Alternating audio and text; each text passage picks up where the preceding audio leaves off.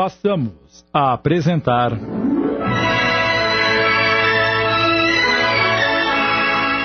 Todos os animais merecem o céu. Obra de Marcel Benedetti, adaptação de Sidney Carbone.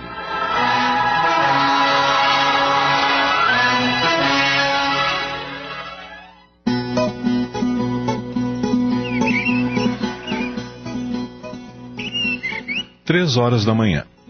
Uma brisa suave e refrescante soprava, fazendo sibilar as folhas pontiagudas dos pinheiros que rodeavam aquela fazenda, como se fossem milhares de flautas executando uma melodia monótona. A lua cheia deixava cair sua luz prata sobre as águas de um manso riacho, criando um efeito que lembrava pinceladas num quadro pintado em fundo escuro. Próximo ao lago, semelhante a um grande espelho que refletia a bola branca brilhante, alguns cavalos pastavam sobre a grama úmida pelo sereno. O trabalho que estava sendo realizado ali exigia concentração. Paloma, uma velha égua já aposentada dos trabalhos da fazenda, desde que contraiu uma enfermidade no casco, estava prestes a parir. Apesar da idade relativamente avançada, 34 anos, o animal mantinha uma aparência jovem com seus pelos macios e brilhantes, tal como quando deu sua primeira cria. Como sempre vivera na fazenda, era como se fosse um membro da família do senhor Mataveira, dono daquelas terras. Guilherme, o veterinário, 26 anos de idade, com quatro de experiência profissional, estava ali não apenas para exercer as suas funções, mas também como amigo do fazendeiro, que conhecia desde que era criança, quando vinha com seu pai comprar queijo e mel e cavalgar em Paloma. Vendo o sofrimento do animal, disse ao fazendeiro que a tudo assistia. Essa égua não deveria mais engravidar devido à sua idade avançada. Foi um descuido nosso. Acreditávamos que Paloma já estava estéril. Infelizmente, Ventania, nosso garanhão mais jovem, não respeitou a idade da nossa Paloma, que já é uma senhora. Os animais não são como nós, senhor Mataveira. Eles não pensam e não sabem distinguir situações que exigem raciocínio. Os hormônios mandam em seus instintos, que os levam a procurar as fêmeas em épocas de reprodução, a fim de preservar a sua espécie. Não podemos esperar deles uma atitude inteligente como teríamos nós. Seus cérebros não foram feitos para pensar. Não podemos condenar a ventania por dar vazão aos seus instintos reprodutores. Realmente foi um descuido deixá-lo próximo de Paloma e não perceber que ela ainda mantinha seus hormônios ativos. Agora não adianta lamentar. Vou tentar fazer o possível para mantê-la viva. Ela já está em trabalho de parto, o que será muito difícil. O filhote passa bem, mas há um grande problema. Que problema? O filhote está numa posição inadequada. Ele se encontra de costas quando deveria estar de frente para o canal do parto. Terei de manipulá-lo e tentar modificar sua posição para conseguir retirá-lo. Isso significa risco para a Paloma? Infelizmente. Com seu coração fraco, talvez não suporte os esforços. Ah, meu Deus! O risco é muito grande, devido ao seu estado de debilidade física. Seria como se uma senhora de idade para ser bisavó engravidasse. Mataveira entendeu e afastou-se em silêncio, deixando o veterinário fazer o seu trabalho em paz. Guilherme começou a monitorar a respiração e os batimentos cardíacos de Paloma. Eram notáveis os sinais de cansaço e uma certa ritmia cardíaca comprometedora o preocupava. João Rubens, o auxiliar de Guilherme, ficou atento em Paloma, enquanto seu patrão cuidava de tentar inverter a posição do filhote. João aplicou uma dose de medicamento previamente preparada pelo doutor, fazendo com que o animal relaxasse, o que permitiu a intervenção. A égua estava cada vez mais debilitada e fraca, e Guilherme entendeu que precisaria decidir quem deveria salvar. Optou pelo filhote, pois Paloma não suportaria uma cirurgia. Ainda assim, tinha alguma esperança de salvá-la. Duas horas se passaram. Guilherme estava cansado, mas conseguiu posicionar o filhote em direção ao canal do parto e, cuidadosamente, expôs uma de suas patas e a ponta do focinho. O filhote buscava ar. O médico percebeu que a mãe começou a respirar com dificuldade, demonstrando que sentia muita dor. Ela parecia estar suportando mais do que podia, tão somente para dar tempo de seu filhote nascer. Relaxou um pouco e Guilherme retornou ao pequeno potro que se mostrava ansioso por vir à luz. O doutor não percebeu, mas os movimentos das pernas do filhote perfuraram, danificaram as paredes dos órgãos internos de Paloma, provocando uma hemorragia. O pobre equino contraiu-se de dor, mas permaneceu firme, à espera do nascimento de seu bebê. Com a ajuda de John Rubens, Guilherme finalmente conseguiu retirar a escorregadia mais saudável Palominha. Ai, finalmente. O filhote era uma fêmea, cópia idêntica da mãe. Até mesmo a mancha branca entre os olhos, que lembrava o contorno de uma pomba em voo, ela possuía. Guilherme enxugou o filhote com panos limpos e este imediatamente pôs-se sobre as quatro trêmulas patas e ensaiou alguns passos antes de cair. Depois de uma nova tentativa, conseguiu firmar-se e caminhou de maneira insegura até próximo da cara da mãe, bastante fraca. Normalmente, ao nascerem, os filhotes procuram mamar, mas Palominha procurou a cara de sua mãe como se adivinhasse o que estava para acontecer. Ignorando seu instinto, preferiu não mamar, mas ficar ao lado de sua mãe, e se deitou apoiando sua pequena cabeça sobre a dela, como se tivesse alcançado seu objetivo. Ao sentir o toque da filha, Paloma abriu levemente os olhos cansados e sua expressão se modificou. Era notável a felicidade que sentia. Orgulhosa, olhava a cria com grande ternura. Era uma linda eguinha, afinal. Seus olhinhos amendoados e expressivos passaram a contemplar ao redor, como se já conhecesse a todos. Parecia que sorria em agradecimento ao auxílio que deram à sua mãe. João Rubens, o auxiliar do veterinário, notou a respiração ofegante de Paloma e foi chamar o senhor Mataveira. Assim que ele se aproximou da égua, acompanhado de sua esposa Natália. E então? Correu tudo bem? Como está a Paloma? Guilherme olhou para o fazendeiro e, fazendo um sinal com a cabeça. Infelizmente, ela está morrendo. Mesmo assim, ele aplicou-lhe alguns medicamentos cardíacos estimulantes, mas Paloma estava se despedindo de todos. Extremamente fraca, reuniu todas as suas forças e levantou um pouco a cabeça. Passou um longo olhar em todos, parando em Mataveira, a quem era mais apegada. Deu um longo e sonoro suspiro e deixou de respirar. Suas pupilas se dilataram, mostrando que seu corpo já não estava mais sob seu domínio. Entretanto, como se uma força invisível a guiasse, ela olhou para a cria, tocou-a com seu focinho gelado e em seguida ficou imóvel. Guilherme tentou reanimá-la em vão. Não há mais nada a fazer. Não, Paloma, não vá, não vá. O fazendeiro debruçou-se sobre o animal, soluçando. Depois de alguns segundos, enxugando as lágrimas, disse sobre o corpo do animal: Adeus, amiga. Que Deus a receba no lugar especial para você descansar. Enquanto isso, João Rubens chorava afastado do seu patrão materialista. O auxiliar era extremamente sensível e espiritualizado e conseguia ver além do que via o veterinário. Guilherme encarava seu trabalho e seus pacientes de uma forma excessivamente racional. João Rubens sabia que seria repreendido pelo patrão, que algumas vezes era duro demais, mas não se importou e deixou que as lágrimas lhes escorressem pelas faces. Dona Natália, notando a tristeza de João, aproximou-se dele, dizendo: Você é um bom rapaz, João, e tem algo difícil de se encontrar nas pessoas hoje em dia compaixão pelos animais. Fico feliz por você ser assim. Não mude nunca. Guilherme ouviu as palavras de consolo dirigidas ao seu auxiliar e não gostou. Estava arrasado por não ter podido salvar Paloma e o sentimentalismo de João Rubens o irritava. Dona Natália, dirigindo-se a ele, disse: Meu marido e eu sabemos que o senhor e João Rubens fizeram todo o possível para evitar que o pior acontecesse, doutor Guilherme e agradecemos por isso. Em seguida, tomou o braço do marido e se afastaram dali.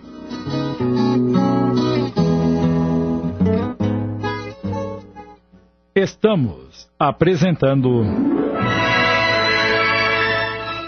Todos os animais merecem o céu. Voltamos a apresentar.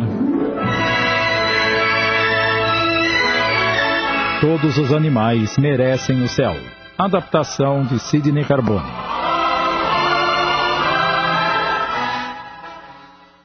Após o afastamento do fazendeiro e da esposa, Guilherme voltou sua atenção para o trabalho. Depois de certificar-se de que Palominha estava bem, recomendou ao encarregado da fazenda que a deixasse na companhia de Flecha, outra égua que acabava de ser mãe havia poucos dias. Era um animal jovem e poderia amamentá-la, e ao seu próprio filhote sem dificuldades. Após as recomendações. Guarde nossas coisas na perua, João. Vou me despedir do senhor Mataveira e em seguida retornaremos para a cidade. O dia já está clareando.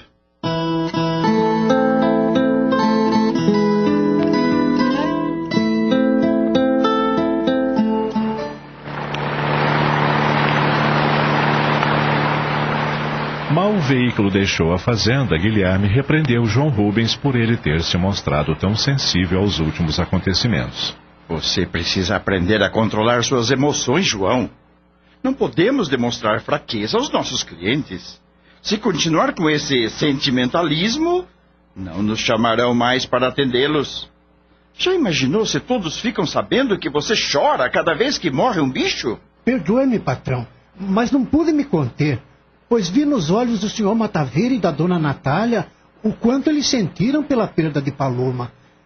E a cena da égua tentando com suas últimas forças tocar a filha pela última vez foi muito comovente. Não se ofenda, mas acho que você não deve se envolver emocionalmente com os pacientes. Animais não sentem nada. Morrem e nem sabem o que aconteceu. Eles não são como nós. Vê se entende isso de uma vez por todas. Animal é animal, gente é gente. Procure não agir como seus animais fossem seres humanos. Animal só sabe dormir, comer e dar cria. São somente instintos.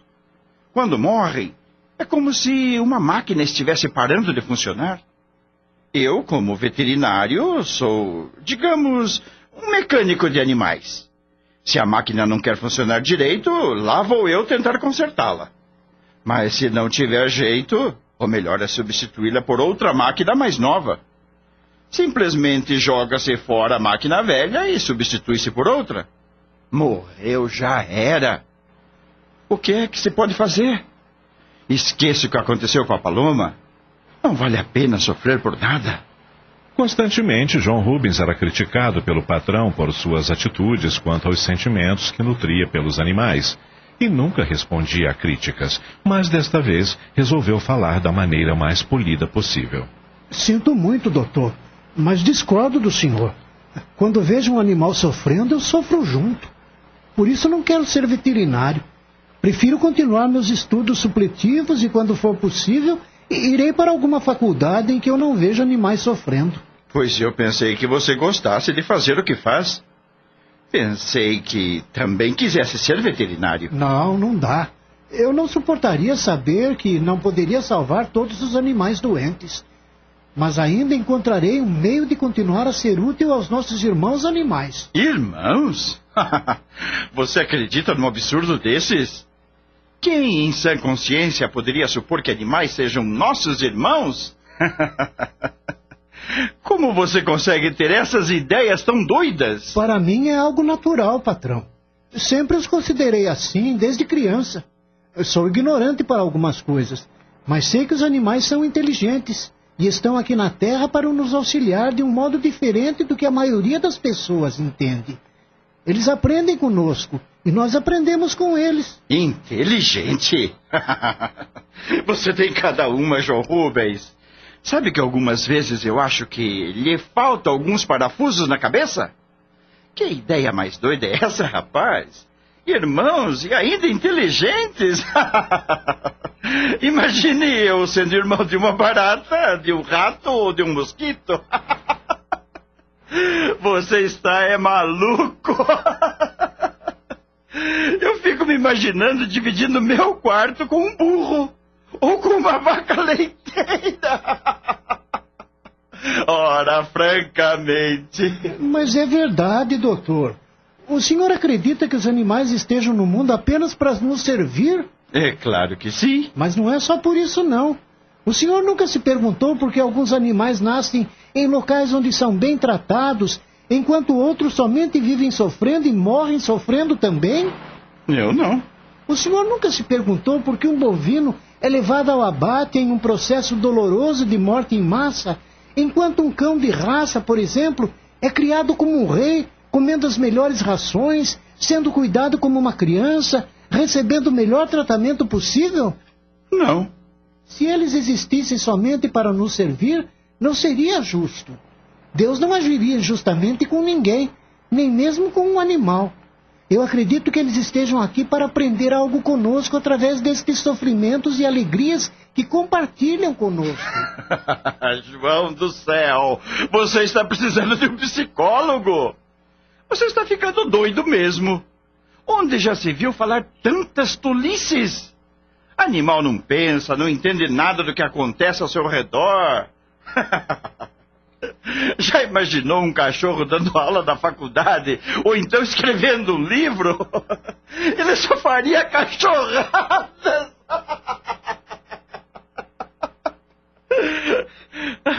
Ah, tudo bem. Você tem razão. Cachorro não é burro. Pois se fosse, só faria burradas. João Rubens estava ruborizado com as observações irônicas do médico, que queria fazê-lo sentir-se um estúpido, mas, sem perder a linha de raciocínio, disse: Doutor, os animais são tão inteligentes quanto nós em alguns aspectos, e talvez em outros sejam até melhores que nós. Acredito que o problema seja apenas de comunicação. Eles não conseguem pronunciar palavras como nós, e por isso não os entendemos. No entanto, quando damos uma ordem ao nosso cão, ele obedece. Muitas vezes não o entendemos, mas ele consegue nos entender.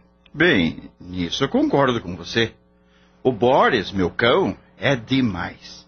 Parece gente, entende tudo e só falta falar. Então, doutor, e o Boris é uma prova de que os animais são inteligentes. Espera lá, vamos com calma. Eu não disse que o Boris é inteligente.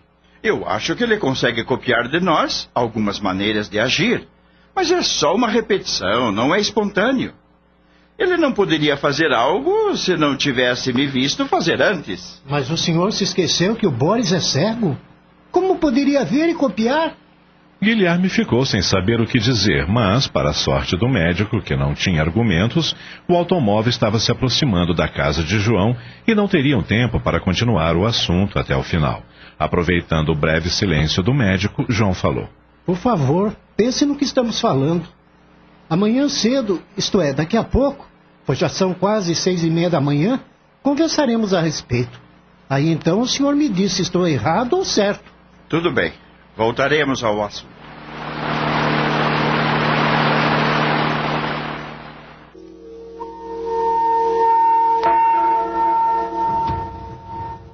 Quando chegou em casa, Guilherme foi recebido por Boris, seu cão de estimação. Olá, meu amigão! Boris é um cão sem raça que ele recolheu em uma de suas consultas à granja do senhor Ishimura. Foi há cinco anos. Eu estava passando de automóvel por uma estrada que corta um imenso canavial, quando ouvi um som estridente. Parei o carro e fui ver o que era. Parecia um miado de gato.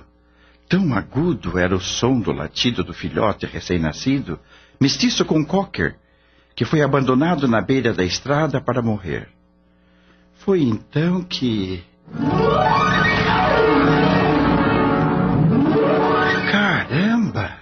Seria essa criatura tão má para abandonar um filhote neste sol, sem água e sem comida? Acabamos de apresentar. Todos os animais merecem o céu. Obra de Marcel Benedetti em cinco capítulos, adaptação de Sidney Carbone.